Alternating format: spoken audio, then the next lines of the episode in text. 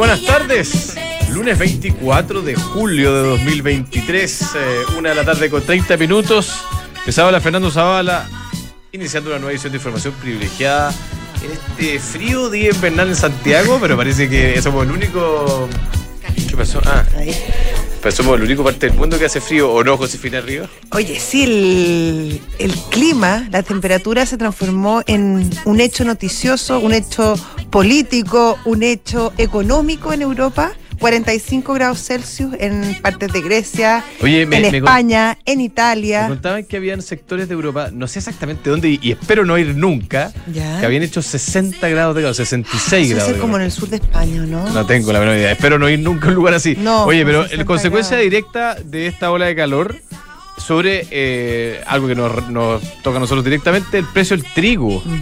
8,6% el precio del trigo en la bolsa de Chicago, los futuros de esto, el día de hoy Y solamente. eso tiene que ¿ah? ver con el calor, pero también con lo que está pasando en Ucrania. No, pero es que eso que venía de antes, la- lo Sí. nuevo hoy día es Claro. que eh, salieron varios analistas eh, señalando que esta ola de calor, eh, particularmente en Italia, puede afectar la producción de, trigo. de trigo y eso obviamente eh, afectar eh, la, la, mm, demanda, la oferta, digo, en Europa. Sí. No, no significa que nosotros no vamos a tener trigo. No, nosotros vamos a pedirle a los argentinos que nos manden. a nivel global. Oye, estuve en Argentina el fin de semana. Sí, estuvimos hablando de Sí. eso. ¿Y qué tal? Muy bien, muy bien. No tan barato, parece. No, pero muy, eh, muy, muy Simpáticos, cariñosos. son amorosos argentinos. muy buena atención. Gozadores. Gozadores, sí, poco ahorro. Muy bueno, es poco que ahorro. ¿dónde ahorran? No si no vale nada la plata. Claro, y literalmente la inflación es un fenómeno que se percibe, digamos, en la calle. eh, pero pese a todo lo anterior, eh, se pasa muy bien. Oye, Abrazos para nuestros amigos argentinos. y hablando de turismo, también esta hora de calor le está pegando fuerte al turismo en Europa. Ha bajado 10% Fuertísimo. en esta temporada. Que pasa es que el- eso el te decía. turismo,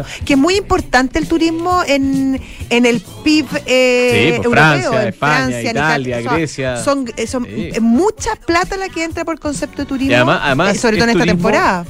Es turismo, obviamente, de gente de, de- que no es europea, pero también turismo dentro de Europa. Sí, o sea, la pues. gente de Alemania. Claro, del norte, los suecos, los noruegos, Se mueven etcétera. al sur y eso, eh, claro, si uno te espera 60 grados de calor, no, No, hay mucha están, ganas de estar ahí. están buscando destinos más fríos. Claro. Nosotros los podemos invitar. Bueno. Nosotros los tenemos podemos nieve, invitar, ¿ah? sí. nieve, grandes eh, Exactamente. vinos muy ricos, eh, gente muy acogedora. Muy espero. amorosos, todo. Sí. Así que podrían darse una vuelta por acá, pero claro, efectivamente el tema de la temperatura se está convirtiendo en, en una complicación durante esta temporada. Y lo peor de todo, Fernando, es que se espera que en los próximos días venga una, se- una sé, Opa. tercera, cuarta, pero una ola poderosísima de calor. De hecho, están evacuando a muchos turistas de, de- de- de algunas islas de Grecia, por ejemplo. Increíble, increíble. Oye, en España hubo elecciones ayer, el resultado fue bastante sorpresivo y, y no demasiado auspicioso, al menos para los mercados. El IBEX español está, eh, no sé si cerró o iba a cerrar Ya ahora. cerrado, cerró eh, con una caída de 0,3%. Estuvo peor al principio de la jornada, Mm. eh, cayó más fuerte. Después como que recuperó. Curiosamente... Pero en ¿Cómo línea con el resto de las bolsas en Europa. Sí, sí, nada Sí. muy especial. Eh, al principio no, ¿ah? al, principio se, Ah, se había desmarcado. Eh, ¿Cómo se llama el señor del Partido Popular? Eh, Feijó. Feijó. Fe- Feijó, eh, anunció que está tratando de armar gobierno, vamos a ver si le resulta. Está complicado. Sí, Está como que quedaron complicado. empatados, ¿no? Ese es un poquito- No, no, no, ganó el Partido Popular, ganó la derecha, pero no, no, los, no tiene los suficientes escaños, le faltan ocho escaños para Escaños. poder conformar gobierno. Mucho la votación de Vox, 19, 19 diputados menos que la última 31, vez. ¿no? Sí. Eh, en cambio el PP subió mucho, pero no, no le alcanza y bueno, al, P- al PSOE tampoco le alcanza porque, mm, porque tampoco tuvo los Oye. votos, pero em, si se em, si logra aunar bajo su alero las mismas fuerzas que hoy lo respaldan, le darían los votos. ¿A quién? ¿A Sánchez o al A señor. Feijó? No, al señor Sánchez. Ahora, hay un solo problema. Espérate, que Feijó anunció que va... está que va a tratar, bueno, si es que en tratar no hay engaño, pues en pedir no hay tratar, engaño. claro. Pero el problema de Sánchez, me contaba hoy día Juan Pablo Larraín, que tú sabes muy entendido en sí, política sí. española, que hay uno de los partidos catalanes, nacionalistas, que está exigiendo para darle el apoyo a Sánchez que se firme un acta de que va a poder haber un plebiscito para Opa. votar la independencia. Y ahí yo creo que se le complica Autonomía. un poco la cosa al señor Sánchez. Así es. Oye, eh, si es que hay, porque la- el otro escenario es que hay nueve elecciones, ¿ah? ¿Y tú sabes cuáles son las tres fechas? meses más. ¿Sabes cuáles son las fechas probables? Eh, Tres fechas probables, o las más probables. 17, 24 o 31 de diciembre. Imagínate votando el día de Pascua, ya. Bueno, casi como estas elecciones, y las que esta fecha fue puesta, pero Claro. imagínate, en la mitad de las vacaciones con la ola de calor más grande de la historia, no había mucho interés en moverse. Oye, esta semana tenemos varios reportes de tecnológica, de las Sí. más grandes. Reporta mañana Microsoft y Alphabet, la matriz de Google. Y un poquito, creo que el miércoles en la tarde, Meta, eh, la matriz de Facebook. Eh, además de eso, bueno, Elon Musk insiste en cambiarle el nombre, el logo y todo. ¿Qué te parece? X. Ex. Me parece que otra de las movidas de Elon Musk eh, buscando protagonismo. Yo creo que SpaceX. está tratando Todo de. aunar todo bajo la marca X. Ahora, Ahora, déjame decirte una cosa Dime. a favor de Elon Musk. tú dime, tú me to- Me hice cuenta en Threads. Ya.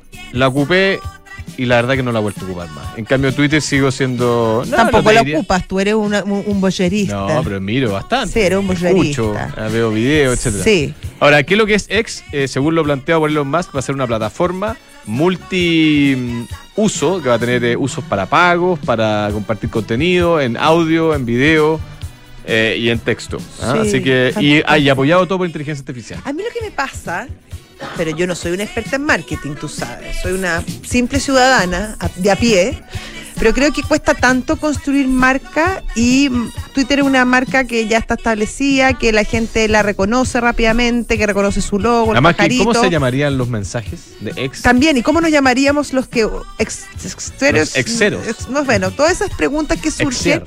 Y además, en la mitad, justo cuando nace, cuando está apareciendo una competencia que podría ser fuerte dado las espaldas de quien la promueve. Entonces, no entiendo la estrategia. Pero bueno, él Yo creo sabe, que, insisto, yo creo mucho. que es una movida de, de Elon para volver a tener el protagonismo, eh, darle más... Para que conversemos. Para que hablemos de Twitter, y claro, de X. o de X, ya. Mm. Oye, reporta mañana Microsoft, eh, la segunda o tercera empresa más grande del mundo. eh, sorprendió la semana pasada con un anuncio respecto de la incorporación de, de inteligencia artificial a su suite de Office. Mm. 30 dólares mensuales. Yo, parece que dije diario el otro día y eso Y era mensuales. bastante nadie- caro, claro. Nadie se 30 confunde. sí. Que le gustó al mercado, ¿ah? ese día subió la acción. ¿Cuando eh, tú lo comunicaste? no, no, no. Ah. Me gustó cuando lo, lo comunicó Microsoft. Entonces yo diría que el, el foco de la, atención del el reporte de Microsoft va a estar en cómo ven ellos el futuro de los próximos trimestres y además cómo van a ir incorporando estas herramientas de inteligencia artificial dentro de su suite de productos y servicios. Recordemos que Microsoft es eh, el inversionista más importante que tiene eh, OpenAI, la matriz de ChatGPT. Sí, pues. ¿ah? que tiene un poquito menos del 50% tiene Microsoft hoy día. Entonces, de cómo va- se va haciendo esa fusión entre los productos más tradicionales, Word, Excel, PowerPoint, etcétera, con estas nuevas herramientas de inteligencia artificial. Sí. En el Oye, caso de Google, perdón. Sí, no, dale, dale, no, dale con Google. No, después, yo te agrego. Después te No, agrego. por favor, por favor. No, por no, favor, no, no, lo que pasa es que tú estás hablando de las tecnológicas y no solamente reportan las tecnológicas, también reportan por tu McDonald's, General Electric, Coca-Cola, que tienen bastante relevancia en el sentido del consumo. Claro. ¿Cómo está la Eh, temperatura? La temperatura del consumo y eso tiene implicancia directa respecto a, a- a- a la economía del día a día y cómo, cómo está comportándose la gente en esa, en, es- en esa, en esa línea, que no es menor, que finalmente es el, el día a día de- del, del consumo de la gente y que se ve impactado por las decisiones económicas que se están tomando. Bueno, el caso de Google, yo diría que además del tema de la inteligencia artificial, que, del cual también es protagonista, recordemos Sí. que lanzó su, lanzó el ruedo su chat, ¿cómo se llama? ¿Cómo se llama? Eh, Bard, Bard, Bard, Bard. Eh, también para, eh, como Google es una compañía que todavía depende mucho de publicidad, digamos, el pues, 80% main tiene que ver con eso. ¿Cómo está afectando esta recesión o probable recesión en el futuro a los presupuestos de marketing de la compañía y cómo eh, pueden proyectar un crecimiento de lo que es su fuente de ingresos tradicional y más importante, que es el- la publicidad? La publicidad. Microsoft y Alphabet, dos eh, empresas en la mira mañana eh, antes de la apertura de los mercados. Eh, Vamos, eh, perdón, después de la apertura, después del cierre de los mercados, dije antes de la apertura, después del cierre de los mercados reportan ambas de, de las compañías. O Eh, sea, eso como a las 4 de la tarde. Claro, un poquito más tarde. Arturo Cursa, analista senior de Alfredo Cruz y compañía en línea. ¿Qué tal? ¿Cómo está la cosa, Arturo? Hola Arturo, ¿qué tal? Fernando Josefina, ¿cómo están? Hola. Bueno, lo, lo novedoso, bueno, la verdad que tiene muy poco novedoso es que el tipo de cambio se deprecia mientras todas las monedas del mundo se aprecian. Ah, Y esto un poco, de, hoy día están en torno a 328, fue el mismo nivel que alcanzó el viernes, pues cayó y hoy día no está haciendo un doble máximo.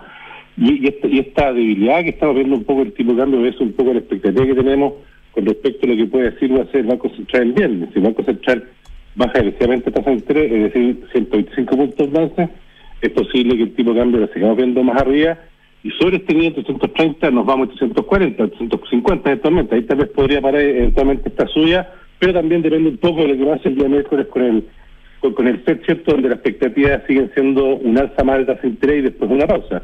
Y, y ahí veremos qué pasa con eso. Entonces, eh, creo que la expectativa que tenemos sobre las distintas reuniones del Banco Central que tenemos el miércoles de Estados Unidos, pues Europa y viernes Chile, y creo que estamos hablando un poco del mercado, por lo menos el mercado de moneda y el mercado de renta variable, yo diría que está más bien, más bien un poco a la pausa, listo, soy un 0.63%, eh, eh, por ciento, 6.340 puntos, Ah, hay una proyección que lo lleva a 6.600, pero creo que sobre esos 1.600 ya creo que sería un, poco, un, poco, bueno, me parece una, variación ya un poco exagerada de algunas compañías, ¿de acuerdo? Eh, y en ese y, y por el lado de Estados Unidos, el Standard Poor's en un 0,5% y el Nasdaq una leve variación de un 0,10%. Así que creo que esta semana veamos qué pasa con las reuniones de bancos centrales y ahí veremos qué pasa con las tendencias. Excelente, don Arturo. Muchas gracias por, este contacto. Gracias Arturo, un abrazo. Gracias a ustedes, ah, igualmente, chao. Arturo Cursa, analista senior de Alfredo Cruz y compañía. Arturo dijo que la moneda chilena es la única que se deprecia. Lo voy a corregir de manera cariñosa. Ya. Hay otra que también se deprecia ¿Cuál fuerte hoy día. El dólar, o sea, el peso argentino. Peso argentino, es una cuestión del llegando- cono, el cono sur básicamente. El, el dólar blue en Argentina está llegando a 550 pesos las cotizaciones. Pero subió un poco entonces, porque yo cuando estuve 570. Por eso te digo, es que ahí está, ayer, te lo puedo confirmar, estaba a 520, 500, Es y ahora que es, es 550. muy fluctuante, es bien Es líquido, es líquido, gaseoso. líquido, sí. Ya. Ya, a ver, tú tienes tu. Yo no tengo nada. tienes nada, yo te, la, Sí. te puedo convidar. Muchas gracias. Mercado Pago, que además estamos expectantes porque nos convidaron a un evento Sí. sin mucho detalle todavía, pero No, ya les vamos a estar hay unos contando. misterios, sí. Ya les vamos a estar contando. Eh, pero Mercado Pago las mejores promos van de la mano, paga con QR de Mercado Pago y gana. Participa por un millón de pesos semanales y un gran premio final de un Peugeot E 2008 entre todos los participantes. Mientras más veces pagues, más oportunidades tienes. No te lo pierdas, Mercado Pago es la cuenta digital de Mercado Libre. Con Book, software integral de gestión de personas, atrae los mejores talentos para tu organización. Asegúrate de encontrar el match perfecto entre el talento y tu empresa. Conoce más sobre el módulo de atracción en book.cl. Book, crea un lugar de trabajo más feliz. Y bueno, vive el Gran Premio Sao Paulo. Tú que estábamos Paulo, hablando, tú conoces eso por allá, esos lares. Sí. Sao Paulo, Sao con las Paulo. tarjetas Santander Latam Paz, porque todas tus compras del mes participan en el sorteo mensual de una de las cinco experiencias dobles para vivir el circuito de tu vida. Participa hasta el 30 de septiembre de 2023. Conoce más en santander.cl slash Ferrari.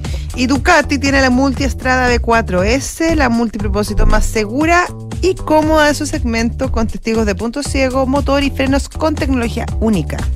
Prueba esta italiana 100% Multiestrada B4 en las Condes 11.412 con los mejores precios vistos, fíjate.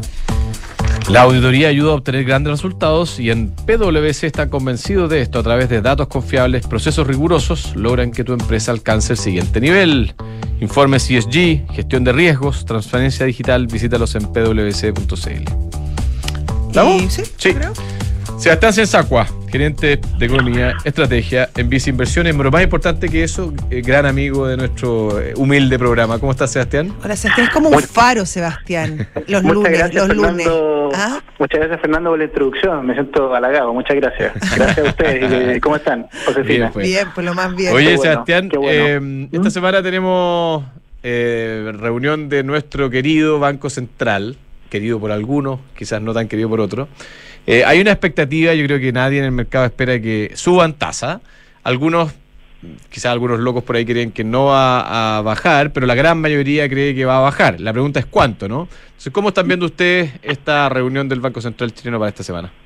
Bueno, no- nosotros, Fernando Josefina, creemos que el Banco Central el viernes, como, como tú dices, va, a bajar la tasa, creemos nosotros en nuestra opinión, eh, y posiblemente en 100 puntos base. O sea, llevar la tasa de política monetaria de 11,25 a 10,25%, ¿ya? Y, que creemos va principalmente por la evolución que ha ido mostrando la actividad económica en el último tiempo posterior a la última reunión, ¿ah? posterior a la última reunión de política monetaria. Tuvimos el IMASEC de mayo, que fue peor a lo esperado, por ejemplo, y también el 7 de, de- de julio tuvimos el IPC de junio que tuvo una variación negativa, ¿ah? que sorprendió también el consenso. O sea, igual se ha dado novedad en la data económica por el lado de reforzar, en nuestra opinión, eh, un proceso de bajas de tasa a lo mejor mayor de, de lo que a lo mejor teníamos pensado anteriormente, incluso lo que se tenía planteado por parte de algunos consejeros en la reunión anterior, que era solamente de 50 puntos base. Mm, Entonces sí vemos que hay espacio para, para una baja un poco más fuerte a lo mejor en esta reunión del viernes. Perfecto. Oye, em, eh, ¿cuáles, ¿cuáles están viendo ustedes para, para Chile, sobre todo? Esto, esto por el, No, no, eh, pero, por- pero en el fondo lo, lo que, lo que tú señalabas, Sebastián, de alguna manera eh, indica que la actividad económica se está desacelerando más rápido o, o, digamos el Banco Central va a sentir más urgencia de lo que necesitaba hace, algunos, hace algunas semanas de bajar tasa, ¿no? Porque yo creo que el consenso hace algunas semanas era 50, set- eh, 75, pero no 100. Sí, o sea, me- creemos nosotros que igual la evolución de la actividad económica y la inflación ha ido en línea con eso y también porque las expectativas del mercado, o sea, si uno también sondea lo que está pasando a nivel de encuestas, por ejemplo, de expectativas económicas, eh, la encuesta los financieros también, y lo que están los precios también en, en- algunos activos financieros, por ejemplo, la diferencia entre los depósitos a plazo a un año en pesos y en UF, ya esas expectativas, por ejemplo, de inflación que hay en este tipo de, de- de- de encuestas, etcétera, están apuntando a 3% en 12 meses para adelante, o sea, para hoy día 12 meses más, ya estamos, por ejemplo, con esa expectativa de inflación que está en el centro del rango meta del Banco Central, por lo que en ese sentido el ajuste que tenemos también del mercado en esas expectativas le puede estar entregando un poco más de espacio, en nuestra opinión, eh, al Banco Central de Chile para a lo mejor ser un poco más agresivo. ¿ah? Y que eso también sumado a que, por ejemplo, en agosto no tenemos reunión de política monetaria, Mm. Claro. saltamos a septiembre y después de septiembre saltamos octubre y después diciembre, noviembre no hay reunión, entonces vamos a tener meses en donde eh, vamos a seguir viendo evolución de los datos económicos y en general lo que estamos planteando, lo que creemos nosotros en Visa Inversiones es que está ese espacio ah, y de que posiblemente la baja de tasa eh, puede ser en esas magnitudes. ¿Mm? O sea, para el segundo semestre, como, como, eh, como hay menos reuniones, se acota la posibilidad de hacer quizás eh, rebajas más, más, pausado. paulatinas. Claro. Algo más pausado, posiblemente, M- más aún si es que a lo mejor tenemos sorpresas por el lado más negativo eh, en, el, en, en- en el- mes que viene, por ejemplo, Claro. que concentra la, la- la actividad por el lado de julio, ¿ah? julio, junio. ¿ah? Eh, eh, y por eso más bien nosotros vemos que desde este nivel, que está en 11.25 la tasa de política monetaria, esperamos que pueda alcanzar un nivel de 7,5, 7,5% fines de este año y ya hacia eh, 2024 eh, un nivel de 4,5% fines del 2024. Ya, pero eso también significa un cambio, porque te acuerdas que hace hasta hace pocos meses hablábamos de que debiera llegar a 8 este año. ¿Mm? Claro, pues, en el fondo precisamente por lo que por lo que mencionaba mm, Josefina anteriormente que Mm. las expectativas también han ido migrando Claro. Hacia el 3%. Distinto es, por ejemplo, si es que teníamos estas sorpresas negativas de corto plazo, pero el mercado igual seguía suponiendo, por ejemplo, que en 12 meses más la inflación iba a ser más bien 4, 4,5%. Ah, ahí obviamente cambia mucho más el, el, panorama o, o la holgura que puede tener el Banco Central con el proceso de baja de tasas. Como esto ha ido migrando más hacia el 3%, o sea, se ha ido ajustando a la baja también la expectativa de inflación, hay un mayor espacio, en nuestra opinión, posiblemente para ser más agresivo. Ahora, el, el que uno podría llamar como el damnificado de esta subida de tasas podría ser el tipo de cambio, ¿no? Y ahí es como un círculo un poquito retroalimentado, ¿no es cierto? Porque si el mercado percibe bajas repentinas y agresivas de la tasa, eso debiese provocar una depreciación del tipo de cambio, lo que eventualmente podría traer nuevamente algo de inflación, ¿no? Bueno, parcialmente el movimiento de tipo de cambio que hemos tenido durante las últimas semanas ha venido en línea con a lo mejor esta expectativa de un Banco Central de Chile que baja tasa, mientras que en Estados Unidos se espera que se suba la tasa ahora esta semana. ¿ah? Pero aún así con este movimiento al alza del tipo de cambio, eh, el tipo de cambio promedio para el año está siendo significativamente más bajo que el promedio del año pasado. Ah, recordemos que hace 12 meses atrás, por ejemplo, eh, estábamos con un tipo de cambio sobre los mil pesos, ah, en julio del año pasado. Ah, entonces teníamos un tipo de cambio muy volátil el 2022, muy alto en promedio eh, en, en ese sentido respecto de este año. Ah, ahí creemos que eso también es otro factor posiblemente que nos da una sensación o una perspectiva de que el Banco Central puede bajar tasa de interés, que el tipo de cambio este año ha estado mucho más estable y en promedio mucho más bajo que el próximo año, o sea, que el año pasado, perdón. Entonces, incluso con esta alza que puede tener el tipo de cambio por un componente financiero, de, de diferencias de tasas entre Chile y Estados Unidos, etcétera, creemos que no va a ser suficiente para que tenga algún impacto infla- inflacionario relevante y tenga consecuencias para lo- a lo mejor para este proceso de bajas de tasas que está teniendo el Banco Central posiblemente ahora esta segunda mitad del año. ¿ah? Eh, no vemos que a lo mejor hay un impacto notorio en mayor inflación por este tema, dado que el tipo de cambio promedio de este año está siendo significativamente menor que el del año pasado. Oye, ¿y juega algún rol lo que haga, bueno, me imagino que sí, ¿ah? pero la pregunta es cuál rol, lo que haga o no haga la Fed por su lado, es decir, el diferencial de tasas versus Estados Unidos o el resto del mundo, porque también tenemos Banco Central Europeo moviendo tasas, eh, quizás en una dirección no demasiado predecible, eh, la Fed.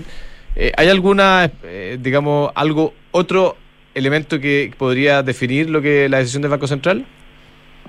Bueno, sin duda lo que esté pasando por el lado de, de esta semana en bancos centrales es importante. La Reserva Federal, como mencionábamos, está en un proceso de, de alza de tasas. Igual se han dado otros O episodios. igual se conoce después que la alza o la baja o la de Chile.